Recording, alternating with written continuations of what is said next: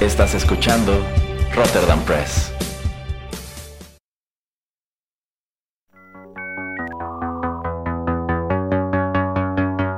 TechPili. El programa en donde analizamos la tecnología de manera relajada y divertida.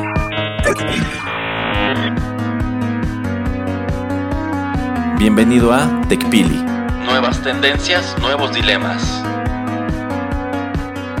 Comenzamos.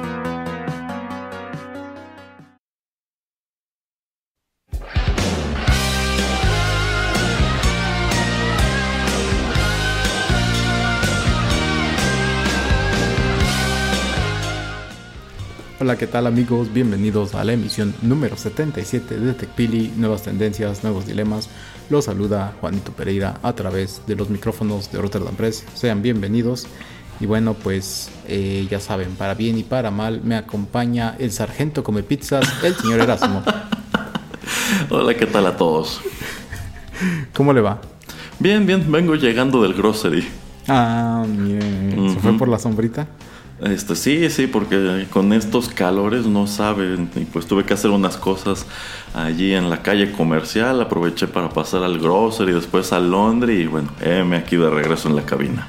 ¿Se comió su lonche también? Sí, sí, ya, ya comí mi Ah. lonche, entonces listísimo para grabar Tech Pili. Qué bueno, porque luego aquí cuando trae su comida acá toda grasosa, eh, está la cabina. De ninguna manera. Para eso se le instalaron extractores, señor Pereira. No es cocina económica para eso.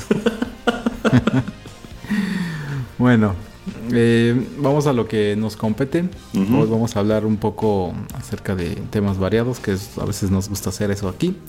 Eh, quería empezar eh, platicando la noticia de que este año el E3 fue cancelado. Es algo que, bueno, es un evento que los últimos dos años pues no, no sucedió en el 2020 ni en el 2021 eh, presencial, no fue en un salón de congresos o en este lugar que, bueno, según yo es en Los Ángeles o era ahí donde lo hacían. Eh, y lo que sucede esos dos años es que todo lo hacen en línea, así como ya lo venía haciendo Nintendo pues por varios años, que bueno, es una idea que están replicando otros, están haciendo video, bueno, hicieron videos estos de este par de años, empresas, así como presentaciones y las editaban todas juntas, ¿no?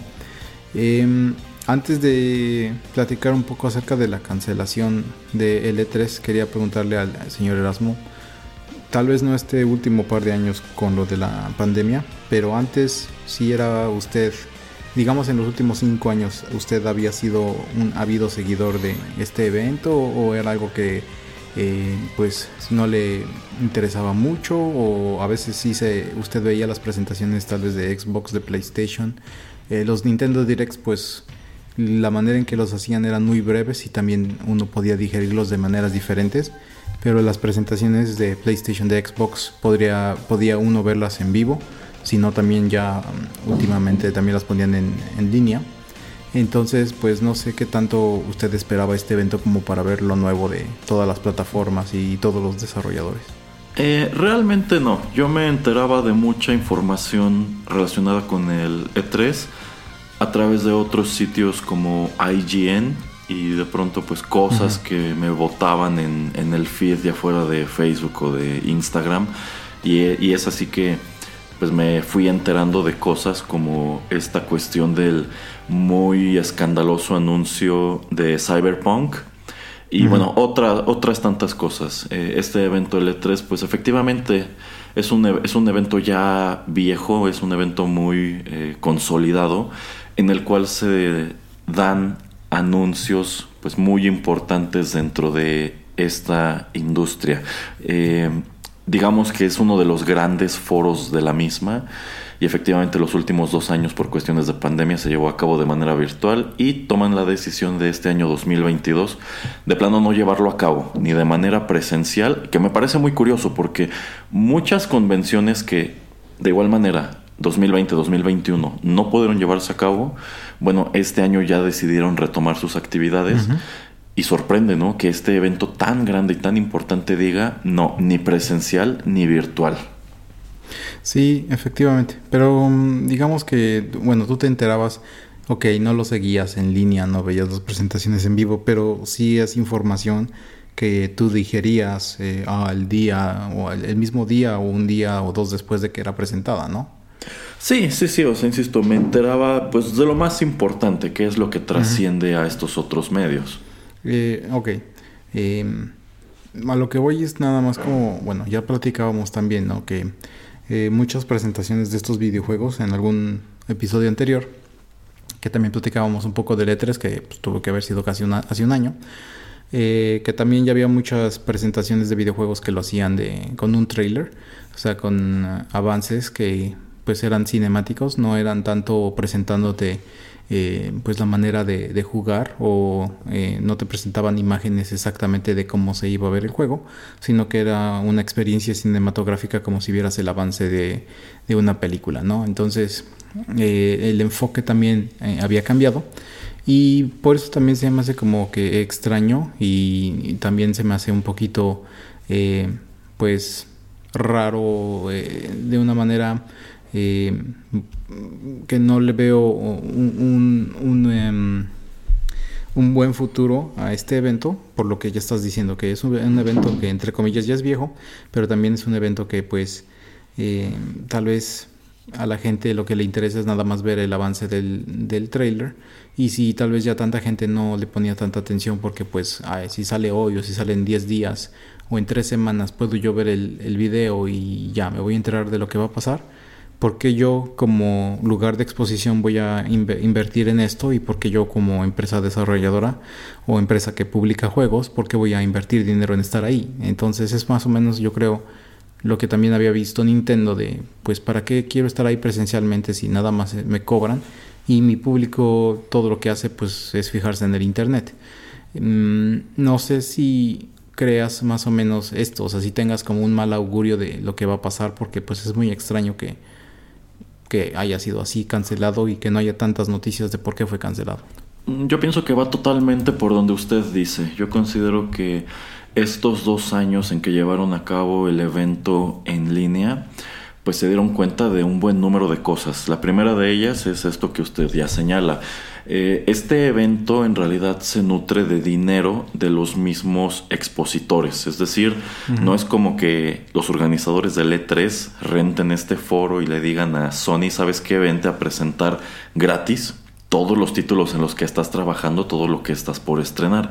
En realidad, Sony, Microsoft y todos los participantes tienen que pagar este pues por participar aquí. Digamos que es como una expo. O sea incluso yo diría que a lo que a lo que es la industria de los videojuegos como tal este evento era como la Comic Con de San Diego que es un evento que del mismo modo ha terminado por desvirtuarse por completo y su último enfoque ya son los cómics a pesar de que está en el nombre del evento y ya es más como una gran expo de películas y de entretenimiento en general siento que también le estaba sucediendo esto al E3. Entonces, eh, yo siento que quizá algunos expositores se dieron cuenta de que ya no necesitaban este espacio tanto como antes, porque a fin de cuentas, si nos regresamos a los años 90, pues sí, si tú querías estar al día con todos estos lanzamientos, con todas estas novedades, tenías que asistir. Por ejemplo, una revista de videojuegos como la Club Nintendo de México pues mandaba a sus corresponsales al E3 a ver todo lo que se anunciaba y te presentaban un pequeño reportaje en alguna edición de la revista. Pero actualmente ya no tienes esa necesidad porque la información, así como se va presentando, va llegando al Internet. Entonces, si tú, quizá a principios de los 2000, viajabas asiduamente a este evento, que supongo que debe ser igual algo muy costoso, pues ahora ya no necesitas hacerlo. Quizá ahora solo pues mandan a una agente de una agencia y esa agencia a su vez le vende la noticia a IGN y a todos los medios que se encargan de replicarla a través del internet y tú como consumidor ya tampoco tienes la necesidad de asistir. Por otro lado, pues si tenemos un evento como Nintendo Direct, que es un evento propio en donde ellos pues invierten lo que necesitan invertir solo para dar estas las mismas noticias que darían en un E3, pues ya para qué necesito participar allí, ¿no? Y yo siento que Microsoft y Sony se han dado cuenta exactamente de lo mismo. ¿Para qué necesito el E3 si ya tengo un PlayStation Day, ¿no? en donde esta es mi fiesta personal y digamos que todo el tiempo está dedicado a mí y no tengo que estar compartiendo el escenario con la competencia. Así que si le estoy pagando, por poner un número, un millón de dólares al E3 por participar y yo puedo hacer un evento muy similar y con el mismo alcance por la mitad del dinero, pues la verdad es que me ahorro ese dinero, ¿no? A fin de cuentas estoy obteniendo em, lo mismo. Y supongo que es exactamente la misma historia con, pues, con Microsoft. Y una última cuestión es el hecho de que de unos años para acá, el E3 se ha convertido en una plataforma de buenas intenciones nada más. ¿Por qué? Porque tienes un montón de desarrolladores que están viniendo a presentar y a hablarte de juegos que no existen todavía y que no tienen ni idea de cuándo vayan a, estrenarse o si acaso se estrenarán.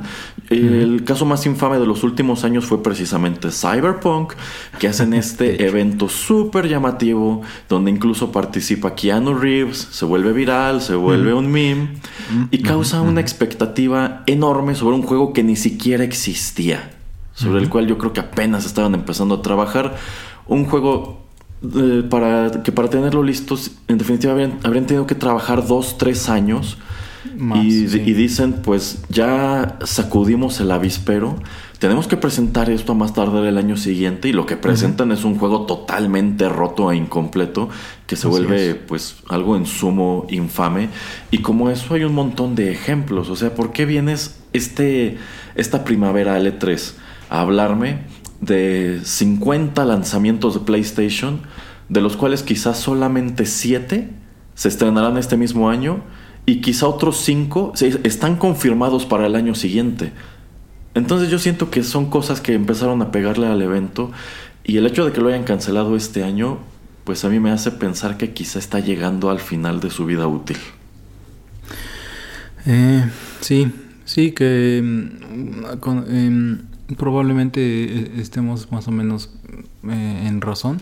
Eh, ahora, lo que yo no sabría es de qué manera poder como emocionar a los jugadores de manera pues repetitiva a través del año, ¿no? Porque, ok, mucha gente también o muchos publicadores desarrolladores sacan sus videojuegos también casi cerca a la época de Navidad, entre octubre y noviembre, como para pues que las ventas suban en, esa época. Pero teniendo al E3 en verano, pues era también otra oportunidad de presentar tal vez, como usted dice, o sea, estoy totalmente de acuerdo. Presentaban muchas cosas que no estaban ni desarrolladas, que eran mucho mm, solamente la idea. Eh, pero también presentaban cosas que ya estaban por salir, como para que las ventas eh, subieran. Eh, también yo creo que estuvieron checando los números y vieron que el impacto de las ventas de gente que dijo, ah, es que yo en comentarios en YouTube, en Twitter, en Twitch, eh, yo creo que no había mucha gente que dijera, ah, sí, es que este juego yo lo vi en el E3 y por eso me lo quiero comprar. Entonces yo creo que también como que han de haber visto que la gente empezaba a dejar de hablar del evento eh, y entonces es por eso como que dijeron, bueno, como que pues, ¿cuál es el punto de, continuar, no? Eh, y rápidamente nada más otra cosa es acerca de eso de que usted comenta de, eh, pues, apurar o tratar de sacar cosas, contenido, cuando no está listo. o sea, simplemente el, presentarlo, ¿no? Por ejemplo, el nuevo, el nuevo Metroid Prime fue presentado como hace 3, 4 años, eh, que iba a ser la continuación del juego que creo que sale para el Wii, si es que no estoy mal, o hasta para el, este, el cubo, y no ha salido, o sea, salió un, un, Metroid diferente, eh, que no era Metroid Prime, pero ese ya estaba, ya estaba hasta anunciado y no ha habido imágenes ni nada, o sea, es muy extraño, ¿no? Que estén prometiendo cosas y que nada más hacen el tease, pero que pues no, de ahí no, no, no saltan a, a algo pues más concreto en, en, los próximos meses, ¿no? O en el mismo año que presentan este pequeño TIS. Eh, yo creo que actualmente un gran problema del E3, y es precisamente por eso que nos encontramos con este escenario, es el hecho de que ya no puedes desarrollar tus videojuegos tan rápido como antes. Y es que son producciones cada vez más grandes porque los juegos son cada vez más largos, tienen gráficos cada vez más sorprendentes. Entonces, si yo para prepararte un nuevo Metroid, yo para prepararte un nuevo Zelda, que es un juego que igual lleva años, el, nuevo, la secuela de Breath of the Wild es un juego que lleva años comentándose, pero igual, creo que ni siquiera hay fecha de cuándo se estrena. Este, pues yo creo que mucho, yo, yo, creo que es darse cuenta de que un evento anual ya no es viable. Yo pienso que si quieren mantener el E3 como marca, quizá tendrían que empezar a hacerlo cada dos años o quizá cada tres años y, quizá a través de eventos menores o solo a través de redes sociales o eventos de la casa como el Nintendo Direct, pues empezar a mostrar los teasers de todos estos productos en los cuales apenas estás trabajando. Y quizá también sería necesario cambiar el enfoque. Porque, ok, si nos regresamos en el tiempo, pues esta era la gran fiesta del entretenimiento electrónico y esto era hablar, esto era hablar casi en exclusiva de videojuegos. Pero si yo, Sony, tengo que gastarme una cantidad de millones de dólares en, en solo en tener un espacio en el evento, y más allá de competir con Microsoft y con Nintendo, me estás poniendo a competir también con Netflix, con Prime, con Apple TV y demás. Bueno, pues ¿cuál es el cuál es el motivo de participar, no? O sea, quizá antes solo tenía que presentar algo más deslumbrante que otras dos grandes empresas, pero ahora el, el público y también el internet parece estar más interesado en este evento porque van a anunciar, eh, no sé, 50 series de Netflix que se estrenarán en el transcurso del verano, el otoño y el, invierno, y quizá este, un montón de películas de Disney que vendrán para la Navidad, etc. Así que mi gran lanzamiento del verano del PlayStation va a perderse en este vendaval de información. Así que creo que si en verdad desean conservar la marca del E3, uno, pues eso, quizá hacerlo un poco más espaciado. Y dos, pues regresarlo a lo que se supone que era. Este es un evento de videojuegos y no tanto una plataforma para que venga a anunciarse el mejor postor, ¿no? efectivamente. Y eso de la competencia de servicios de streaming también es algo que vamos a tocar aquí en el episodio. Pero bueno, tal vez ya para ir cerrando un poco este tema, eh, preguntarte, preguntarle acerca de si usted cree entonces que el, eh, la movida que hizo Nintendo de hacer todo en Nintendo Direct y ya no estar presencialmente ahí antes de la pandemia fue un movimiento correcto, porque pues bueno, ahora a posteriori se, pues parece que fue lo, lo más correcto, aunque pues bueno, o sea, como estamos diciendo, ¿no? ¿Para, para qué invertir? ¿Para qué invertir tanto? si, si no ibas a estar ahí, ¿no? O sea, si no tenía un gran efecto o un gran impacto en la gente que iba a comprarte luego. Pues supongo que en su momento el mercado debió verlo como que Nintendo estaba apostándole al caballo equivocado. ¿Cómo que te vas a salir del E3, no? O sea, esta es la gran plataforma o este es este el gran el gran foro. Pero pues mirando en retrospectiva, yo pienso que tanto Sony como Microsoft debieron darse cuenta. Creo que esta movida de Nintendo fue muy inteligente porque están haciendo pues un evento totalmente dedicado a sus fans, a quienes les van a consumir y a quienes están interesados en consumirle. Y están eliminando por completo el detalle de la competencia. Es decir, si yo en un E3 yo tengo un PlayStation y yo estoy allí al pendiente de qué es lo que estará anunciando Sony para el verano o el año siguiente y digo, ah, bueno, me gustaron estos tres juegos y en definitiva, eh, pues cuando salgan los voy a comprar. Pero ¿qué pasa si al día siguiente es el gran evento de Microsoft y digo, híjole, siento que aquí hay igual dos juegos que me llamaron mucho la atención y que son exclusivos de esta consola? Y si quizá yo nada más tengo presupuesto para comprar cinco juegos al año, pues digo, pues voy a dejar de comprar uno de PlayStation para comprar uno de Microsoft. Pero en el caso de un evento como Nintendo Direct, la, fiesta, es totalmente de ellos. No van a tener la cuestión de, ok, voy a presentar un nuevo Metroid y al día siguiente Sony ya me opacó con un, juego de, Batman, por ejemplo, ¿no? Entonces sí, sí. No, de hecho creo que por eso también duraba 3, 4 días el evento y cada, un cada día era enfocado en uno de estos grandes empresas, ¿no? O sea, digamos que el viernes era el día de Nintendo, el sábado de Xbox y el, domingo de PlayStation y tal vez cada año se lo cambiaban. La verdad no recuerdo, no lo sé.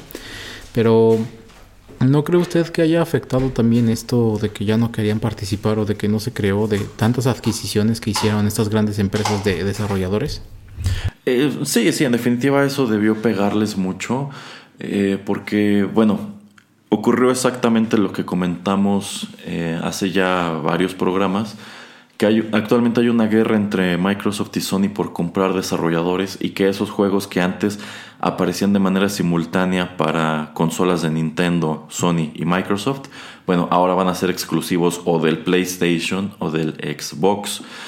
Y si ya estás comprando los estudios y si ya estás desarrollando estos juegos que no quieres compartir con el resto del mercado, de nuevo, invierte nada más en un evento propio, invierte en tu propia fiesta, en donde pues presentes todos estos lanzamientos, todos estos títulos que serán exclusivos para tu consola. Es decir, este evento está dirigido 100% a tu mercado. Aquí ya no vas a tratar de arrebatarle clientes a Microsoft. Sencillamente tú estás tratando de mantener cautivo a este mercado. Y si tienes quizá un chico que empezó con el PlayStation 3, después compró el 4 y tiene dudas de comprar el 5 porque ya está muy caro, bueno, pues ahora te va a hacer un comercialote de varios días con todo lo que viene para el 5.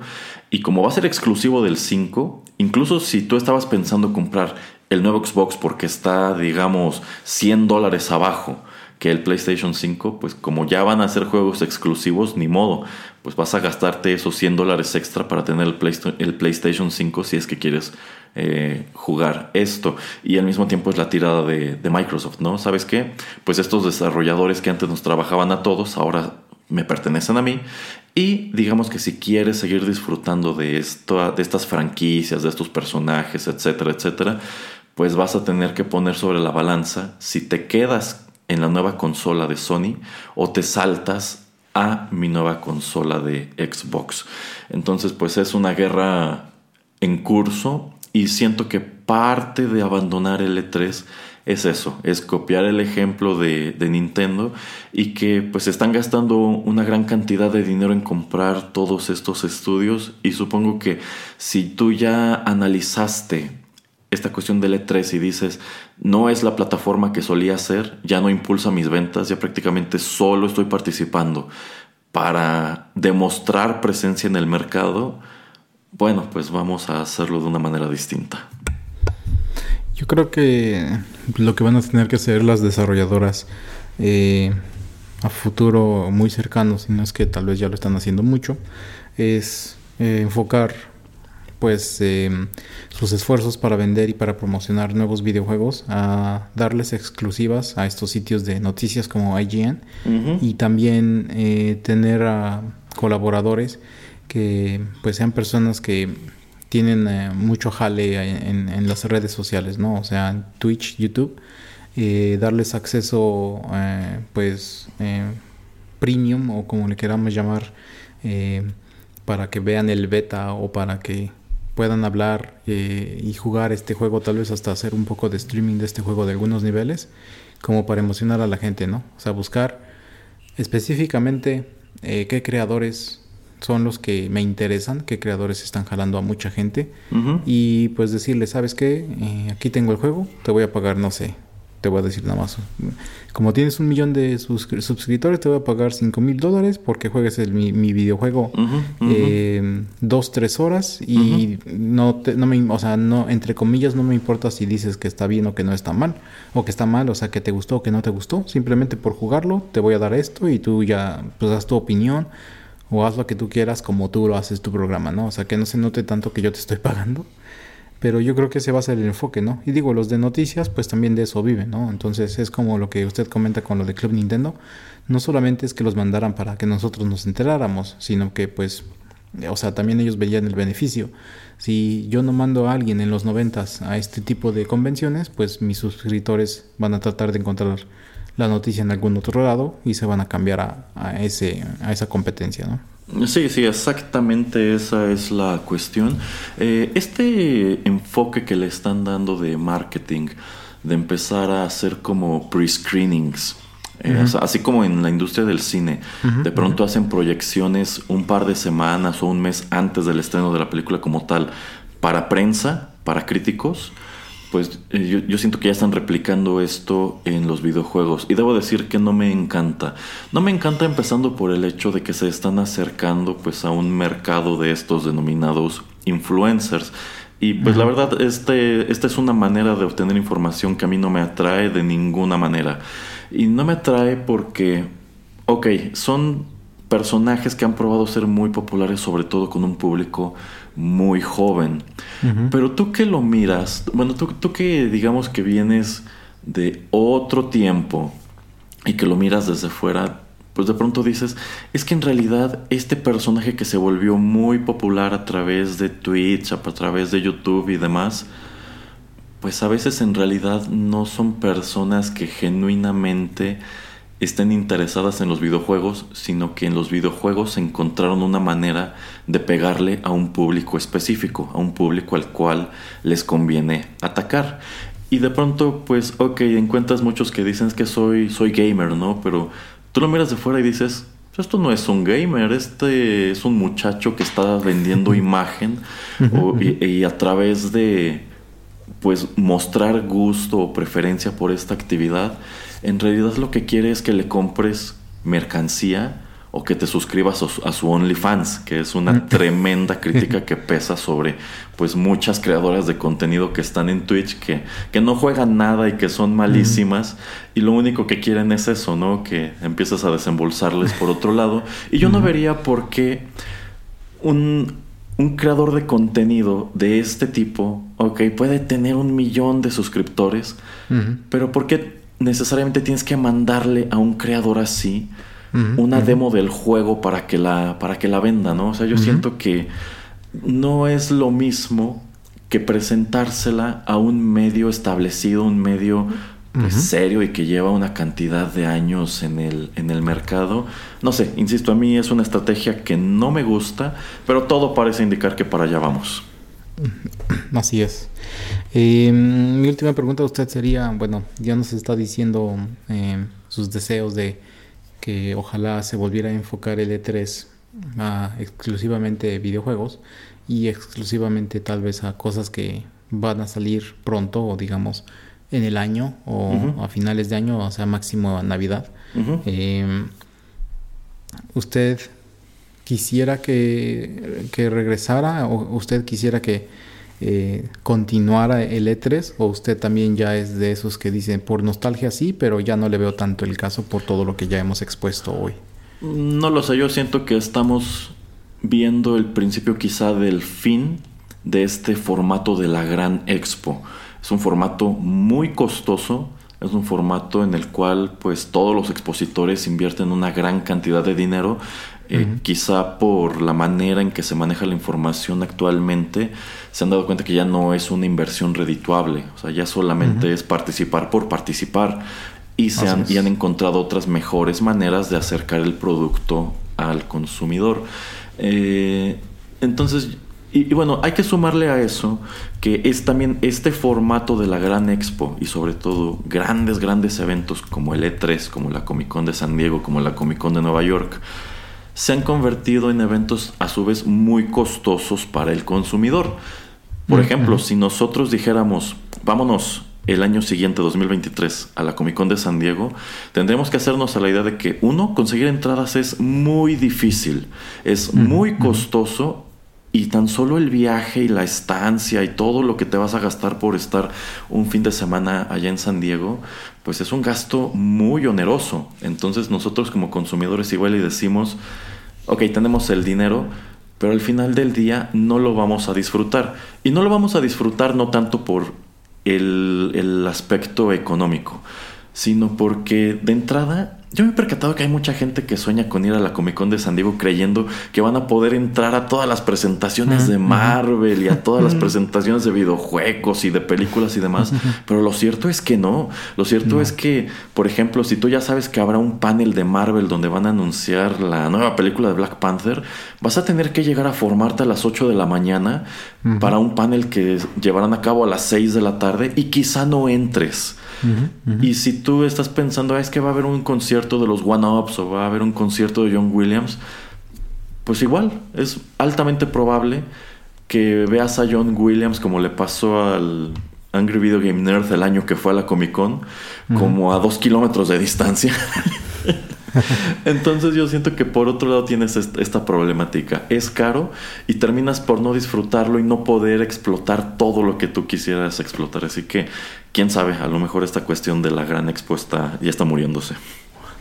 Sí, o tal vez el gran amigo de el señor Erasmo, eh, sus amigos eh, Zuckerberg, eh, pues va a ser esto que estaban planeando con la tecnología, no solamente él, sino muchos con la realidad virtual, de tener una cámara muy cerca a todos estos eh, creadores, artistas, eh, desarrolladores, etcétera, en las convenciones, que tú te pongas tu headset, tu Oculus Rift, por ejemplo, en este caso, y que sientas que los tienes a 5 metros, ¿no? Entonces, tal vez también a, eh, para allá iría si es que empresas que están desarrollando cosas de realidad virtual pues quisieran incursionar en esto, ¿no? Como para también eh, diversificar un poco y tener más ideas. Pero seguramente como tu amigo Zuckerberg escucha el programa eh, muy, muy detenidamente y es súper fan, pues ya le dimos la idea, maldita sea.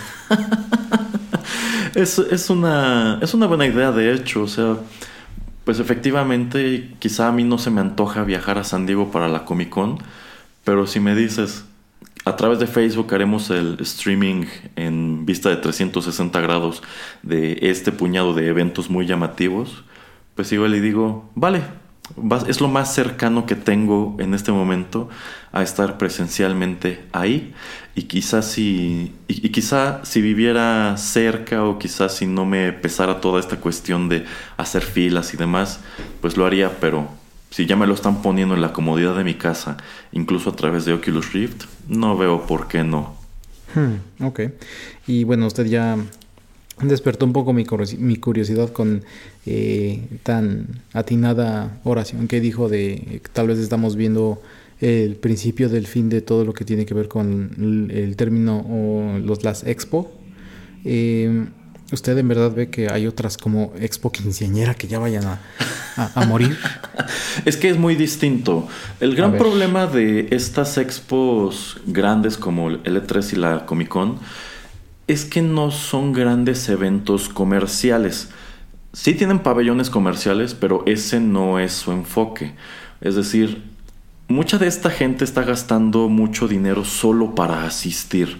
Y están asistiendo pues para darse el lujo de estar allí. O sea, yo, yo siento que ya no hay tanto mercado que diga voy a la Comic Con a comprar, por ejemplo, cómics y figuras exclusivas de la Comic Con.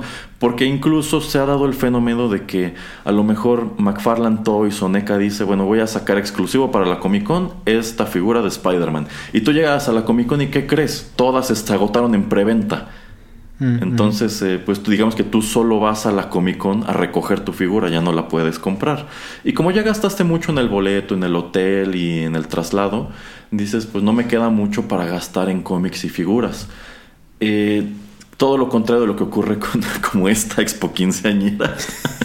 que eso sí son en realidad grandes mercaditos en donde tú tienes, tú estás buscando satisfacer una necesidad muy específica y lo que te está ofreciendo la expo es juntarte un montón de opciones, un montón de proveedores en un solo espacio.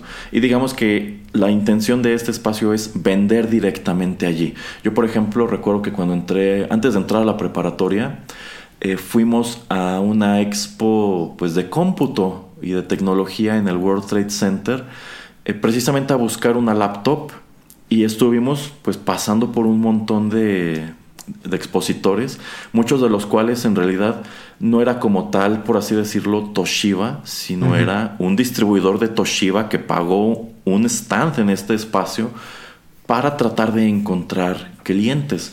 Entonces, el enfoque es totalmente distinto. Tú sí vas a Expo Quinceañera, Expo Sexo, Expo Cómputo, etcétera, etcétera, con la intención de comprar algo. No es el mismo caso de la Comic Con de San Diego, creo yo. O de L3 en este caso. No, pero también, o sea, lo digo entre broma y no broma porque, o sea, usted está diciendo, es un pequeño mercadito, pero ¿a poco no me puedo, no podría eh, Expo Quinceañera y poner un pequeño barrera de pago para su sitio de internet que pagues el, mismo precio de entrada y que puedas saber a todos los proveedores ahí y simplemente por internet porque pues tal vez si la expo quinceañera que me interesa está en Ciudad de México pero pues yo vivo en Campeche y, no quiero gastar en ir hasta allá que o sea que no puedo yo pagar mis ponte 250 pesos de entrada eh, que me dé acceso que yo tenga pues esta baraja de em, proveedores y que de ahí pues yo pueda como que de alguna manera poder hacer algún negocio con ellos o tratar de conseguir a alguien que me pueda eh, dar el servicio. Entonces, pues, eh, o sea, también por eso yo lo vería de esa manera que podría pues ser también el fin de las expo como las conocemos. Eh, en definitiva, quizá están empezando a encogerse porque igual los costos de participar en una cosa así son exorbitantes. O sea, yo creo que hace 15, 20 años decías, si voy a invertir tanto nada más por el espacio, a lo mejor lo recupero, pero hoy día yo creo que lo piensas dos veces y dices, bueno, es que efectivamente esta es una expo en donde tengo pues a muchos consumidores aquí este, caminando por los pasillos, pero al mismo tiempo tengo a, uno, a 300 competidores que venden exactamente lo mismo que yo. Yo sí vería viable que un evento tipo Expo Quinceañera en Estados Unidos de pronto empezara a desarrollarse de una manera más virtual. En México siento que estamos un poco más lejos de ese escenario porque nosotros los mexicanos somos muy dados a quiero verlo. y más que nada partiendo del hecho de que si nos resaltamos específicamente el ejemplo de Expo Quinceañera, yo no sé otras personas, pero yo, por ejemplo, no soy muy dado a comprar ropa por internet, porque no sé si me va a quedar o no sé si ya que llegó me va a gustar, porque puede decir ahí en la página que estos jeans o esta camiseta son 100% algodón y cuando llegan resulta que nada más son 80% o es un algodón muy pobre y se siente como cartón. Entonces, en un caso específico como este, en donde mucha gente va a buscar el vestido, va a buscar a lo mejor la coreografía del, del baile o el vals o el servicio del salón, etcétera, siento que eso es algo un poco más bueno, que, en donde sí requieres el aspecto presencial. Y esta cuestión de, pues que hay mucha gente que no podría viajar a la Ciudad de México para ello. Bueno, pues precisamente por eso las expos luego se van de gira. O sea, lo que hacen es organizar una expo en Ciudad de México, una en Puebla, una en Querétaro, una en Guadalajara y así, para que a su vez proveedores locales puedan aprovecharlo y pues satisfacer exactamente la misma necesidad. Hay otras tantas cuestiones que yo creo que sí, sí podrían trasladarse de plano al aspecto eh, virtual, como lo sería una expo de juguetes. Porque a fin de cuentas, si tú, por ejemplo, organizas la expo eh, pues para las compras de Navidad o de, o de Reyes, muchas, muchos de estos consumidores ya saben lo que están buscando. Lo único que necesitan es un lugar que lo tenga a la mano y lo tenga a buen precio. Entonces, si tú a lo mejor organizas la expo, pero al mismo tiempo armas una pequeña tienda en línea en donde le cobres una comisión a los mismos expositores por todo lo que venden a través de dicha tienda en línea, pues dices, ah bueno, pues yo como papá estoy buscando este set de Playmobil y en lugar de irme a pelear con otros mil papás y abrirme paso y codazos y lo que sea, para conseguirlo y aquí está en la página y quizá nada más necesito ir a recogerlo a este lugar, bueno, pues ya me ahorraron una tremenda molestia y me resolvieron también un gran problema. Eh, yo pienso que si este formato de las expos no desaparece, al menos lo veremos transformarse mucho en los siguientes cinco años. Sí, no, sí, efectivamente, eh, yo veo una evolución y como usted dice, eh, depende mucho, ¿no? Del país Pero también yo creo que también depende mucho de eh, pues la localidad, ¿no? Porque tal vez en, eh, nuevamente en una ciudad tipo Monterrey, eh, mucha gente pues tiene de una u otra manera el acceso al internet, pero tal vez no tiene el tiempo o yo qué sé para ir a esta exposición.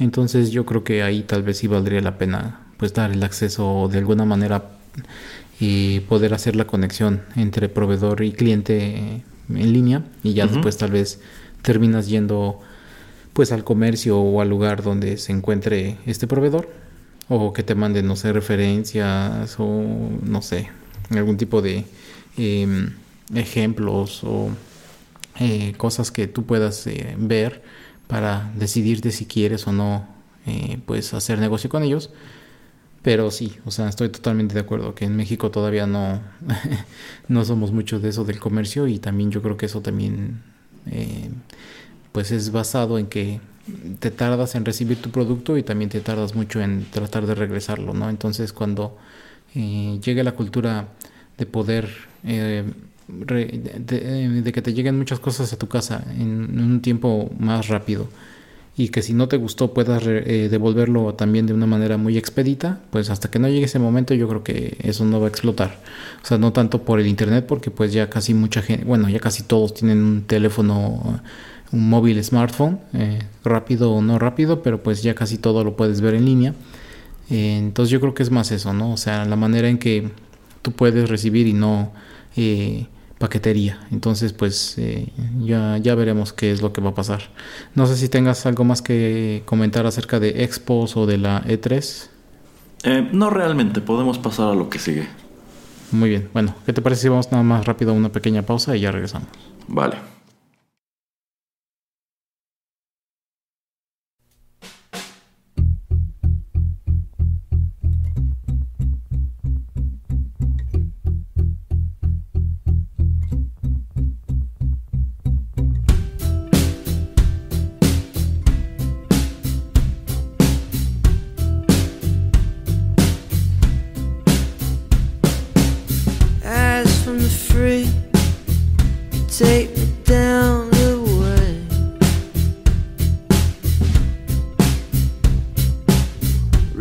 riders of the dark, help me through this maze.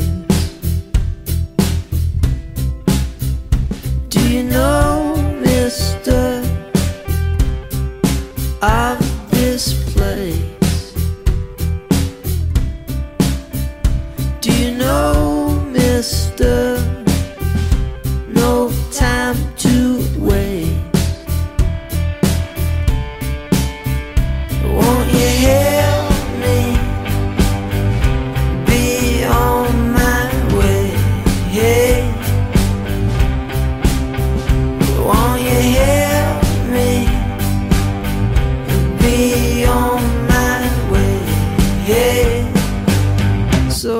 and set me free.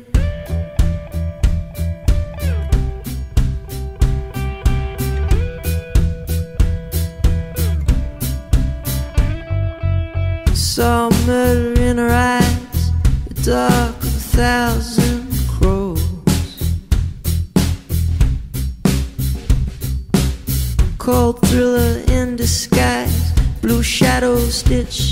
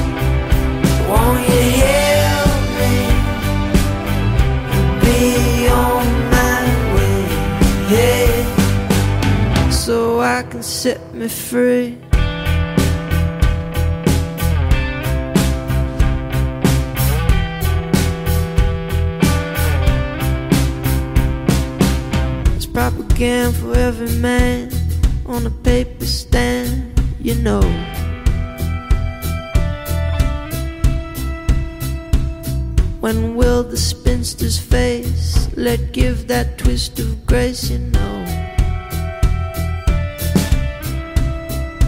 Do you know, mister,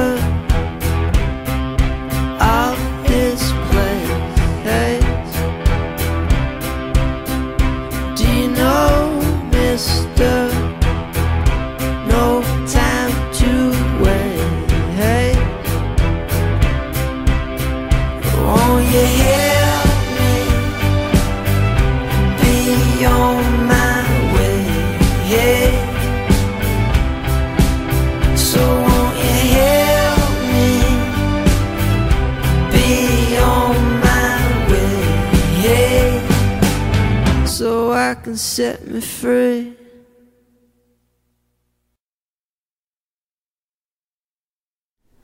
Y bueno, ya estamos de regreso aquí en TechPili.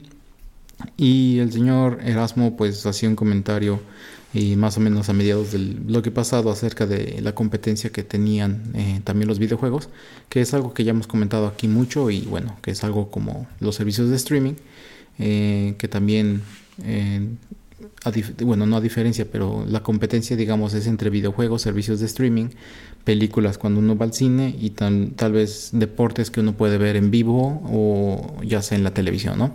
Entonces, hablando de eso y un poco yo creo que el efecto de que en muchos lugares las restricciones de corona eh, pues ya van de bajada o, o son menos tensas o están las, las reglas más relajadas eh, y que gente puede socializar más y que hay otro tipo de eventos a los que pueden asistir. Eh, tenemos la noticia de que a nivel mundial, en este caso Netflix tiene una caída de suscriptores eh, de 200 mil personas me parece y también pues obviamente las acciones de esta empresa cayeron mucho pero pues también es una empresa que tiene muchísima gente ya no me acuerdo ni el número ese era un número eh, para mí un poco bárbaro el número de suscriptores o sea que 200 mil se te vayan no, no se me hacía tantísimo pero bueno, estamos viendo un declive y también yo creo que esto tiene que ver con la fatiga de que hay ya mm, ah, mm, sí, luego, o sea, hay, hay muchísimos servicios de streaming a los que uno puede ya suscribirse. Eh, entonces yo creo que empieza a haber un poco de fatiga acerca de todo este tipo de contenido y material que uno puede pues estar revisando o viendo. Simplemente todas las cosas que me manda, por ejemplo, el señor Erasmo de que te- me dice que tengo que ver. Eh, y pues si yo estoy ahora, por ejemplo, que estoy dándole una checadita a HBO Max. Eh, por ejemplo, no he podido ver Peacemaker porque, por ejemplo, estoy viendo eh, Band of Brothers, que es una serie de hace 20 años de la Segunda Guerra Mundial, que la vi solamente una vez, pero pues me dieron ganas de volverla a ver. Son 10 episodios de una hora, entonces pues me tardo. Y tal vez Peacemaker han de ser, tal vez no sé si son 8 episodios de 40 minutos o menos, pero... O sea, son cosas que se le van juntando a uno. Luego cosas de Netflix, etcétera. Apple TV, si uno compra un producto de Apple, le dan tres meses gratis para que pueda ver todos los contenidos que uno quiera, etcétera, etcétera, ¿no?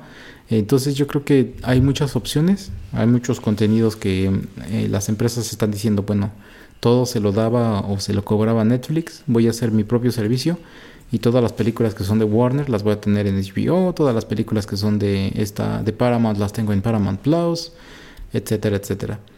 Entonces, ¿tú cómo ves esto, Erasmo? De que, por, bueno, en este sentido Netflix haya sido el que eh, pues haya visto reducido su número de suscriptores. Yo tengo una u otra, una o dos teorías más acerca de qué pasó. Una de estas es eso, que hay cosas que ya puede hacer más la gente afuera, eh, pero esa es una de las varias teorías que yo traigo. Ok, bueno, así como decíamos que hay una gran guerra entre Sony y Microsoft en el terreno de los videojuegos, pues es, hay una guerra todavía más grande entre todos estos servicios de streaming. Uno de los más preponderantes es precisamente Netflix. Debo decir, eh, detrás de esta cuestión de la caída de suscriptores, yo no había pensado en eso, en que quizá hay gente que contrató por motivos de la pandemia y en vista de que ya están regresando pues estas otras actividades, que hay mucha gente que quizá dice ya, ya, ya me animo a regresar al cine, pues dice ya no lo pago, ¿no? Ya no lo voy a, a utilizar. Creo que debe ser parte del asunto. Pero a lo que se le está achacando más es a una cuestión que de hecho ya habíamos comentado aquí en el programa, el hecho de que muchas cuentas de Netflix en realidad son compartidas. Es decir, a lo mejor solamente lo voy a pagar yo y esta misma cuenta la va a utilizar en su casa el señor Pereira y la va a usar mi hermano y la va a usar mi mamá y la va a usar mi tía, etcétera, etcétera. Entonces, de pronto ya tenemos eh, pues cinco o seis casas que están consumiendo Netflix pagando una sola suscripción. Eh, y precisamente como para ponerle el candado a estas prácticas, es que ellos están implementando, bueno, están poniendo una serie de candados al servicio. Es decir, ¿sabes qué? Si tú Erasmo estás pagando tu, suscripción, esa es tu suscripción y solamente lo puedes ver en tu casa. Y si por el IP nosotros detectamos que igual esta misma, eh, tu misma suscripción se está utilizando en 5, 6, 7 IPs distintos, pues sabes qué? A todos estos otros que nosotros ya detectamos que no son el principal, los vamos a bloquear. O en su defecto, te vamos a cobrar más dinero. Vamos a cobrar las otras suscripciones que no estás pagando. Y yo Erasmo me enojo y digo, qué mala onda. Entonces canceló el servicio. Y efectivamente es a lo que se le está atribuyendo. Ah, bueno, y también el, el, precio del servicio ha estado subiendo constantemente. Aunque, pues algo que a mí me llama la atención es el hecho de que si tú tienes contratado Netflix, a través de algún servicio de una empresa telefónica como Telmex o como Easy, por ejemplo, tú sigues pagando la cuota anterior. Y de hecho también el HBO Max lo pagas a precio preferente a que si tú fueras directo a suscribirte con ellos. Eh, bueno, pues eh, es precisamente a este tipo de políticas y a este incremento del precio que se le atribuye esta caída de, de más o menos 200 mil suscriptores desde que empezó el año. Y yo siento que aquí lo dramático para el mercado no es tanto que sean 200 mil, como el señor Pereira bien señala, son millones y millones. 200 mil, pues en realidad debe ser un muy pequeño porcentaje. Lo escandaloso es que esto ocurrió y quizá ya estaba ocurriendo desde antes, pero por fin salió a la luz. Y esto inmediatamente se tradujo en una caída en el valor bursátil de Netflix de 50 billones de dólares o 50 mil millones de dólares, que es muchísimo dinero. Y digamos que esto supongo que obedece a una suerte de pánico, ¿no? O sea, mira, Netflix está empezando a caerse. ¿Qué tal si empieza a pasarle lo mismo a todos los demás que están en este mercado y a otros que apenas van entrando a él. Entonces, eh, pues quizá para Netflix no es muy dramático, pero ellos sí lo han sí se lo han tomado muy en serio. Una de las primeras reacciones a esta cuestión es que cancelaron un montón de cosas en las que iban a invertir y, y, muchos shows que de hecho ya estaban eh, pues transmitiéndose a través de su servicio pues igual ya cancelaron subsecuentes temporadas porque digamos que ellos se están preparando. Este es como un avión que va cayendo y ya están gritando brace, brace, brace. ellos ya se están preparando para el trancazo, que quizá al final del día no es un trancazo tan grande, pero supongo que dicen por si acaso voy a empezar a guardar un poco de dinero. Y es que también se da otro fenómeno que hemos comentado muchas veces. E incluso es algo que ya les reclaman un buen en sus redes sociales cuando anuncian algo nuevo. Netflix está lleno de shows que solo duran una temporada y los cancelan de inmediato. Entonces dices, ¿sabes qué Netflix? ¿Para qué me emocionas con esto, esto, esto, esto? Y me dices que para Navidad vas a estrenar como 100 cosas nuevas, de las cuales quizás solamente una, si no es que ninguna, alcanzará a tener una segunda temporada. Si esto ya se volvió un trademark de Netflix y yo veo que a lo mejor Prime o HBO Max no tienen tantos shows producidos por ellos, pero al menos los que están produciendo son constantes y no me van a dejar frustrado de que me gustó mucho la primera temporada y ya nunca voy a ver lo que sigue, a lo mejor digo, pues mejor me voy para allá, ¿no? O sea, no es tanta oferta, pero la oferta que hay será constante. ¿O usted cómo ve, señor Pereira? Ya lo había comentado yo un poco um, en uno de los otros programas, ¿no? Que es, por ejemplo, lo que pasa con Daybreak, que... Eh, Daybreakers, perdón, que es eh, una temporada y luego la cancelan. Eh, me estoy tratando de acordar la otra que veía de con Alison Brie que ah no em, eh, Glow que era las ah sí sí de las luchadoras. Ajá las que luchaban las chicas que luchaban que fueron tres temporadas y la cortaron de tajo sin por lo menos darle por lo menos una temporada más para que pues terminaran todo. Y así nos podemos ir con otras cosas no como The Dark Crystal. para mí una ah. el, hecho de esa serie está increíble. Debió ser una serie costosísima. Yo, yo siento que si hay una propiedad de Netflix que merecía que la continuaran porque lo que te mostraron en la primera temporada estuvo increíble e, y, apuntaba que iba por muy buen camino, es esa. Es que, por ejemplo, eh, yo no sé cómo no entienden, por ejemplo, de yo tengo una suscripción a Prime, ¿no? O sea, ok, tal vez uso Amazon Prime para que me entreguen los paquetes eh, más rápido, pero... Creo que ese es el caso del 99% de sus suscriptores, ¿eh? ah, no, es el catch, ¿no? Es el catch como para tratar de robar miradas de otros servicios de streaming. O sea, su, tirada no es tanto tener super contenidos wow, pero es una manera como, entre comillas, de regalarte el servicio como para que, eh, aparte de que te lleguen tus productos rápido, pues eh, bajarle eh, clientela a alguien más. Pero por ejemplo, yo tengo el Prime no tanto porque pida muchos productos, sino porque hay cosas que veo en, en, su servicio de streaming. Una de ellas es obviamente The Voice. Y yo mantengo o conservo a gran medida o a menor medida mi suscripción a Prime porque está The Voice. O sea, porque yo quiero en algún punto volver a ver tal vez la temporada 2 em, una segunda vez porque ya vi la primera un par de veces antes de que empiece la siguiente temporada. Entonces yo mantengo mi suscripción por una gran razón que es esa tal vez. Eh, y no sé por qué Netflix no lo hace. O sea, si tú me dices que va a haber una segunda temporada de Daybreakers y yo, eh, o sea, no veo tantas otras cosas, pues yo con eso lo, con eso lo hago, ¿no? O sea, si tal vez me dices que me cuesta, eh, voy a poner solamente un precio, si cuesta 100 pesos cualquier suscripción de cualquier servicio, yo digo, si veo dos películas y una serie, o si veo tres películas al mes, ya con eso desquité. ¿No? Entonces, de cualquier servicio. ¿Y quién no tiene tres eh, noches libres al en, la semana? Como para, bueno, no en la semana, en el mes, perdón, como para ver una película. Entonces, si yo veo una película y tal vez la mitad de una serie que son cinco episodios, pues ya, o sea, yo siento que ya desquité. Entonces, también no es que yo esté consumiendo mucho para sentir que el precio eh, pues está bien, ¿no? Para lo que me están cobrando, para lo que estoy recibiendo, eh, de la cantidad de contenidos.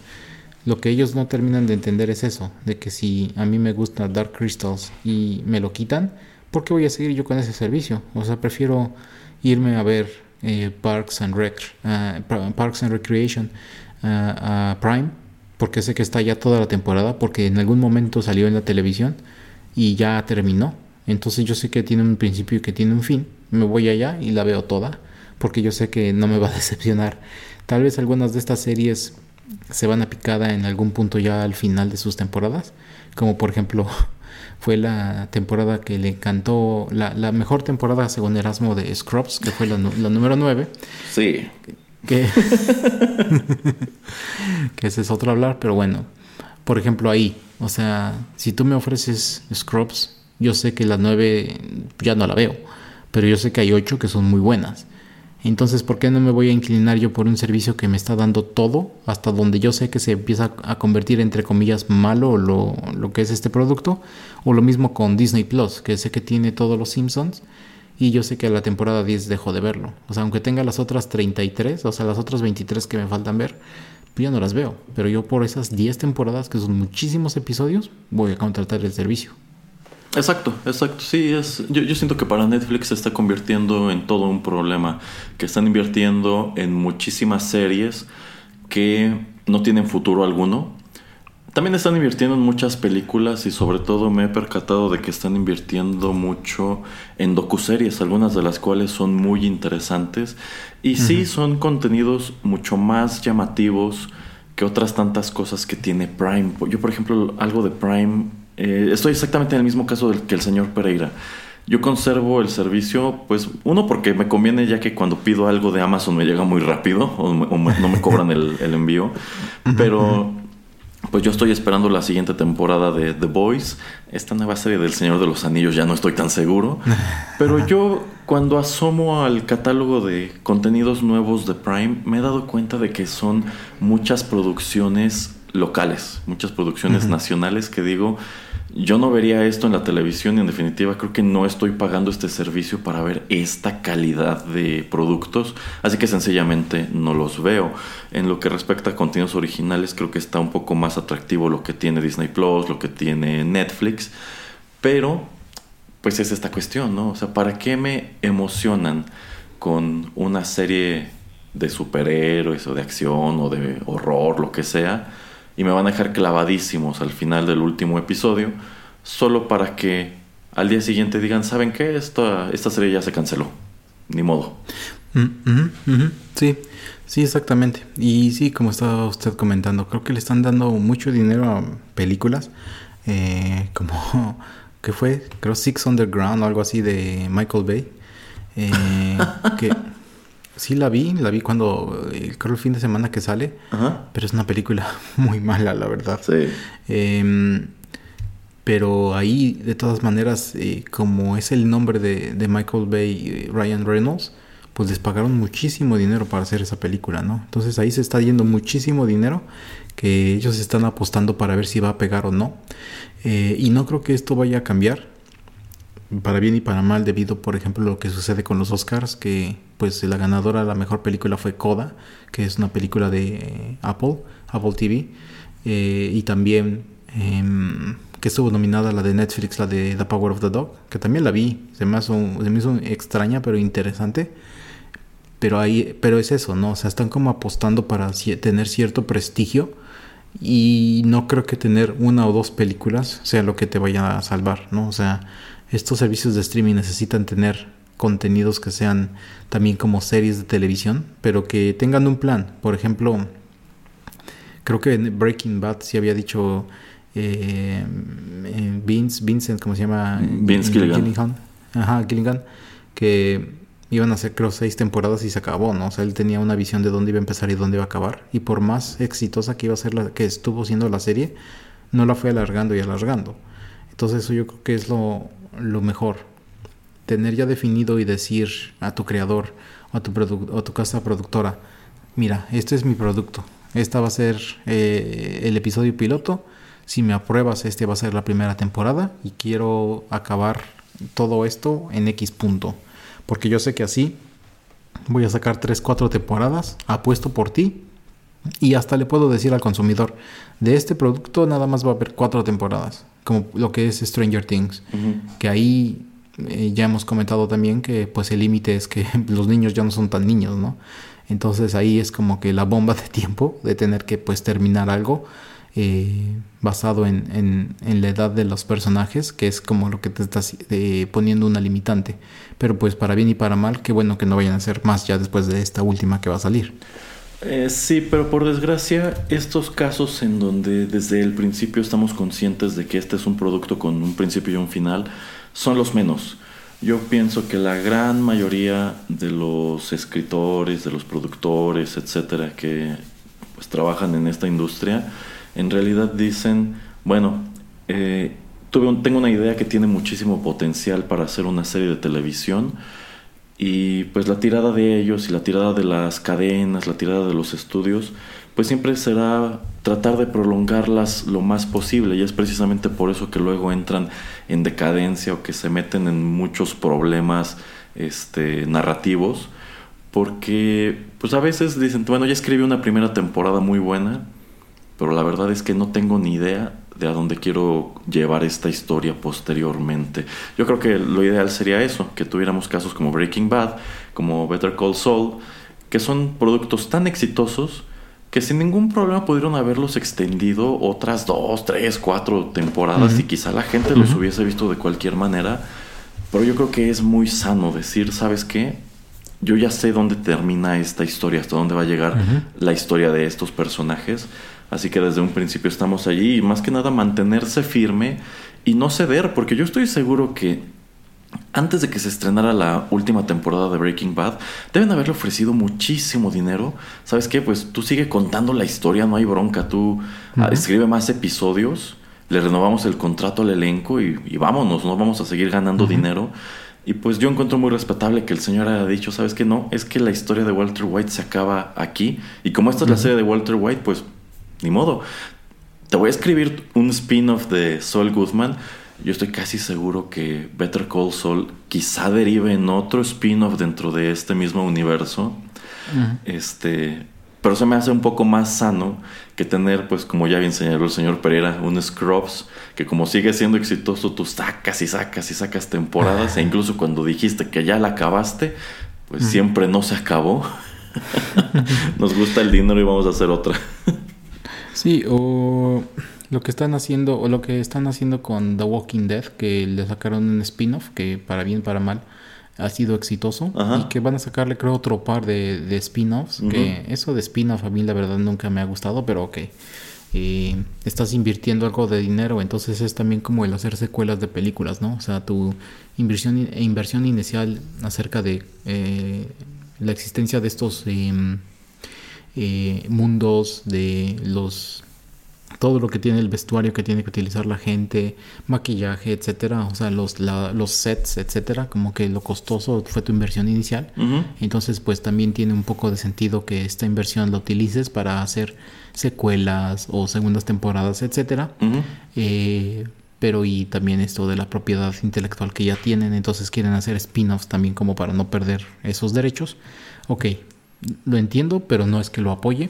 Y también lo que comentábamos en eh, otro episodio en, nuestra reseña de Batman de lo que pasa ahí también, de que HBO Max eh, va a sacar un par de series y tal vez van a hacer algún una o dos spin-offs, tal vez hasta también de películas, basados simplemente en lo que sucede en, esta película de este año. Entonces eso también es algo interesante que veremos si se realiza o no, porque sorpresa, sorpresa, llegó una empresa más grande que es Discovery, que son los dueños de Discovery Channel y compraron la parte de entretenimiento de, Warner, que contiene a HBO Max. Entonces, en algún punto, tal vez esos dos servicios de streaming se junten y lo que antes era, ni me acuerdo cómo se llamaba el servicio de HBO antes en, en, línea, que también tenía su eh, propio servicio de streaming. Ah, ok, ese. Y luego se convierte ahora en Max y ahora a ver qué mezcolanza hacen con Discovery. Entonces ahí vas a tener mucho contenido, o sí, pero también eso, como que empiezan a confundir mucho a la gente. Entonces, pues ya veremos, ¿no? Ya veremos qué va a pasar.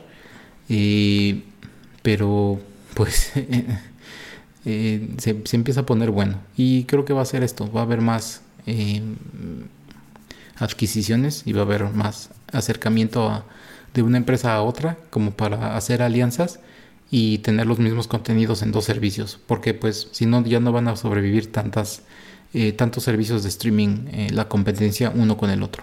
Mm, sí sí yo pienso que quizá por allí vaya la tirada que si tenemos efectivamente si ya somos la misma empresa y tenemos por un lado HBO y tenemos por otro lado el de eh, Discovery pues para qué obligar al, al consumidor a pagar dos servicios a lo mejor cobramos este, una sola suscripción un poco más cara, pero le estamos incrementando dramáticamente los contenidos a los cuales tiene acceso.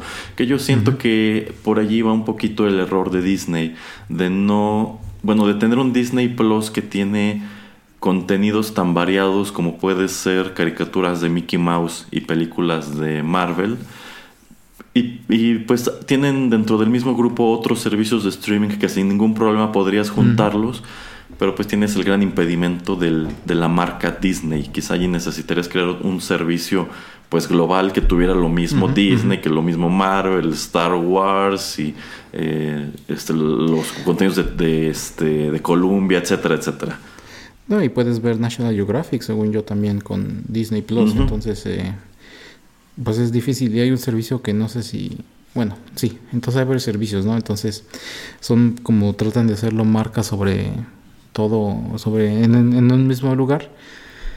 Eh, pero bueno yo creo que la gente no tiene tanto tiempo de tantos servicios entonces ya veremos en, en qué acaba Y también yo creo que no se dan cuenta de que si yo solamente, por ejemplo, en Hulu, que no tengo Hulu y no lo quiero contratar, si lo único que quiero ver es, es Handmaid's Tale, pues lo voy a buscar pirata o lo voy a buscar en donde lo pueda yo ver y eso va a ser lo único que yo voy a ver. No voy a pagar una suscripción solamente para ver eso. Eh, ¿Qué es lo que tiene que ver? Como que, ah, si todos mis amigos están viendo Killing Eve, que es de la BBC, pues ¿sabes qué? No voy a investigar cómo buscarlo, dónde encontrarlo, dónde verlo legalmente, nada más lo voy a buscar en línea en algún lugar y lo voy a ver, porque es lo que están hablando mis amigos y no quiero que eh, pues perderme de esa conversación o alguien me lo recomendó y pues porque no quiero verlo rápido. Em, entonces ahí están también perdiendo mucho eh, todos ellos. Pero bueno, solamente tal vez ya como para ir cerrando, eh, estaba viendo yo también un comentario de alguien en línea en un artículo que decía que para combatir esto de la compartir eh, los passwords em, tal vez allí sería una manera interesante no el cobrar que estés utilizando tu cuenta en varias casas o en diferentes IPs sino simplemente decirle a tu, a tu usuario hey tu cuenta está siendo utilizada en X, X número cantidad de dispositivos y, esta, y estos dispositivos son los que vemos que están en tu casa. Y estos otros dispositivos no sabemos dónde están, pero no están en tu casa. ¿Qué quieres hacer con ellos? ¿Desconectarlos? ¿Que no se vuelvan a conectar? ¿O dejarlos conectados? ¿Tú qué piensas acerca de esta como una solución? Eh, como para no espantar o para que la gente no pues se enoje de que estás como que tratando de cobrarles extra por compartir el password. Híjole, eh, es que yo siento que el problema es que la gente encontrará una manera de hacerlo de cualquier modo. Eh, otra, otro sector al que pienso que están tratando de pegarles también a quienes se, a quienes se valen de VPNs para tener acceso a contenidos que no están disponibles en sus territorios. Es decir, que yo contrate un VPN y cambie mi IP a una de Europa para tener acceso a contenidos de Netflix que solo están disponibles en Europa. Entonces allí, eh, ¿qué va a pasar? Netflix de inmediato va a decir, ¿sabes qué? Ya tienes hasta conexión en dispositivos en otros países, así que te voy a, cobrar igual. Yo pienso que más allá de espantar al consumidor, quizá debieron encontrar una manera de regularlo un poquito. A ver, ya sé que le vas a compartir el password este, a tu tía, ¿no?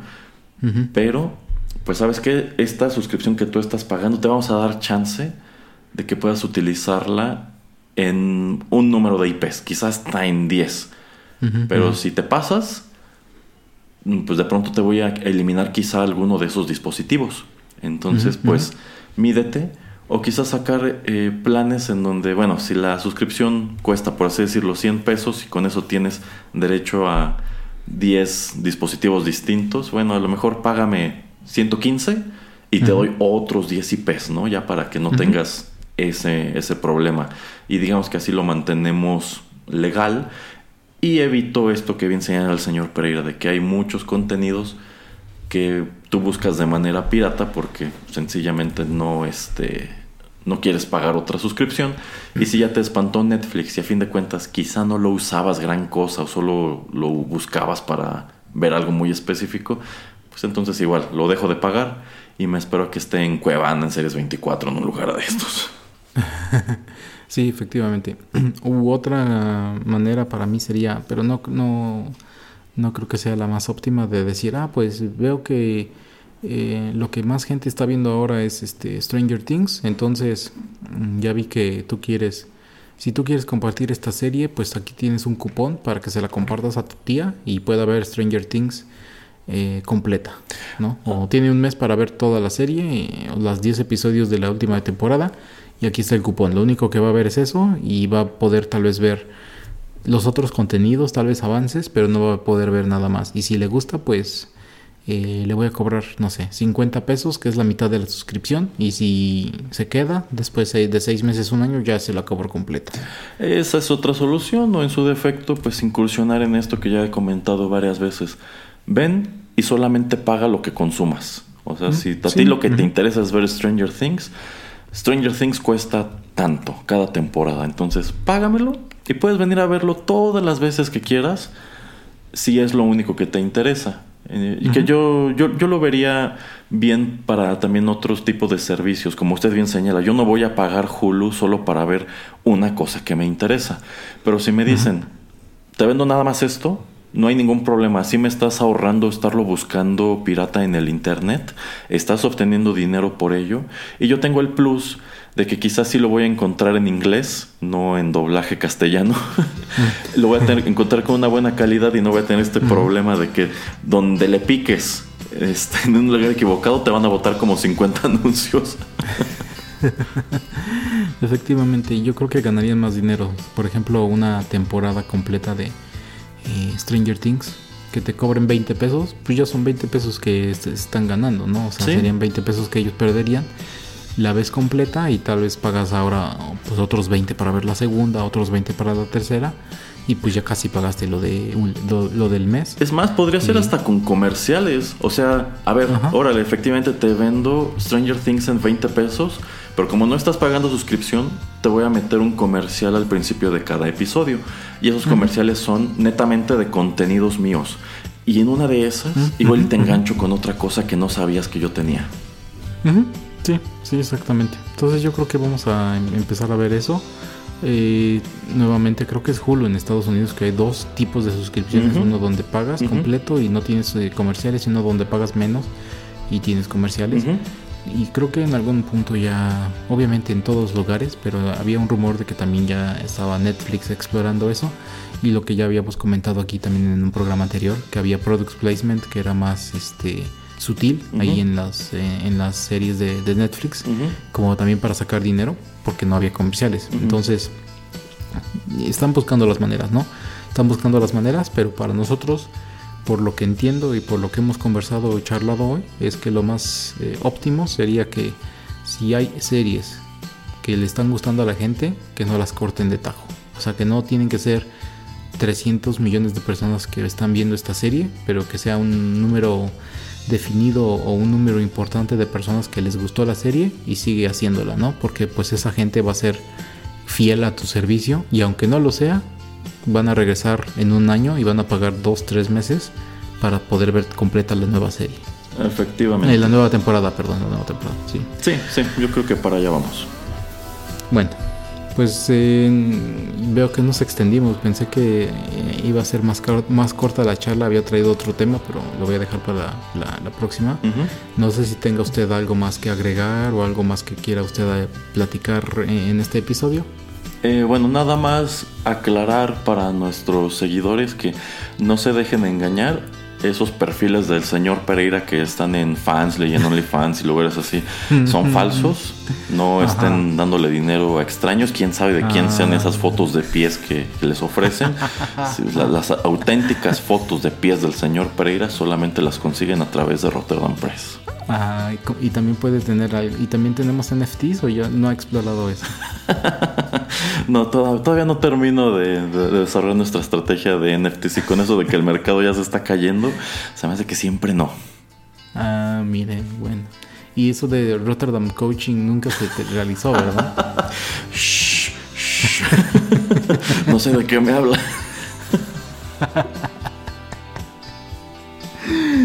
Muy bien, muy bien. Bueno, nada más recuerde a la gente dónde puede encontrarnos, dónde nos puede escuchar. Bueno, todos nuestros contenidos están disponibles de manera gratuita en SoundCloud.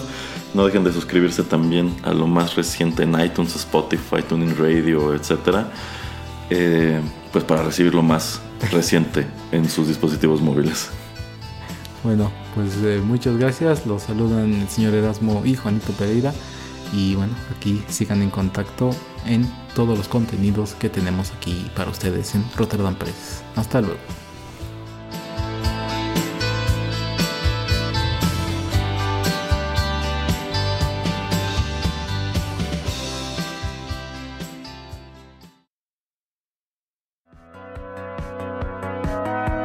Esto fue TechPidi. Nos escuchamos en la próxima emisión para continuar la charla y el análisis de todo cuanto a tecnología se refiere. Te esperamos aquí, en Rotterdam Press.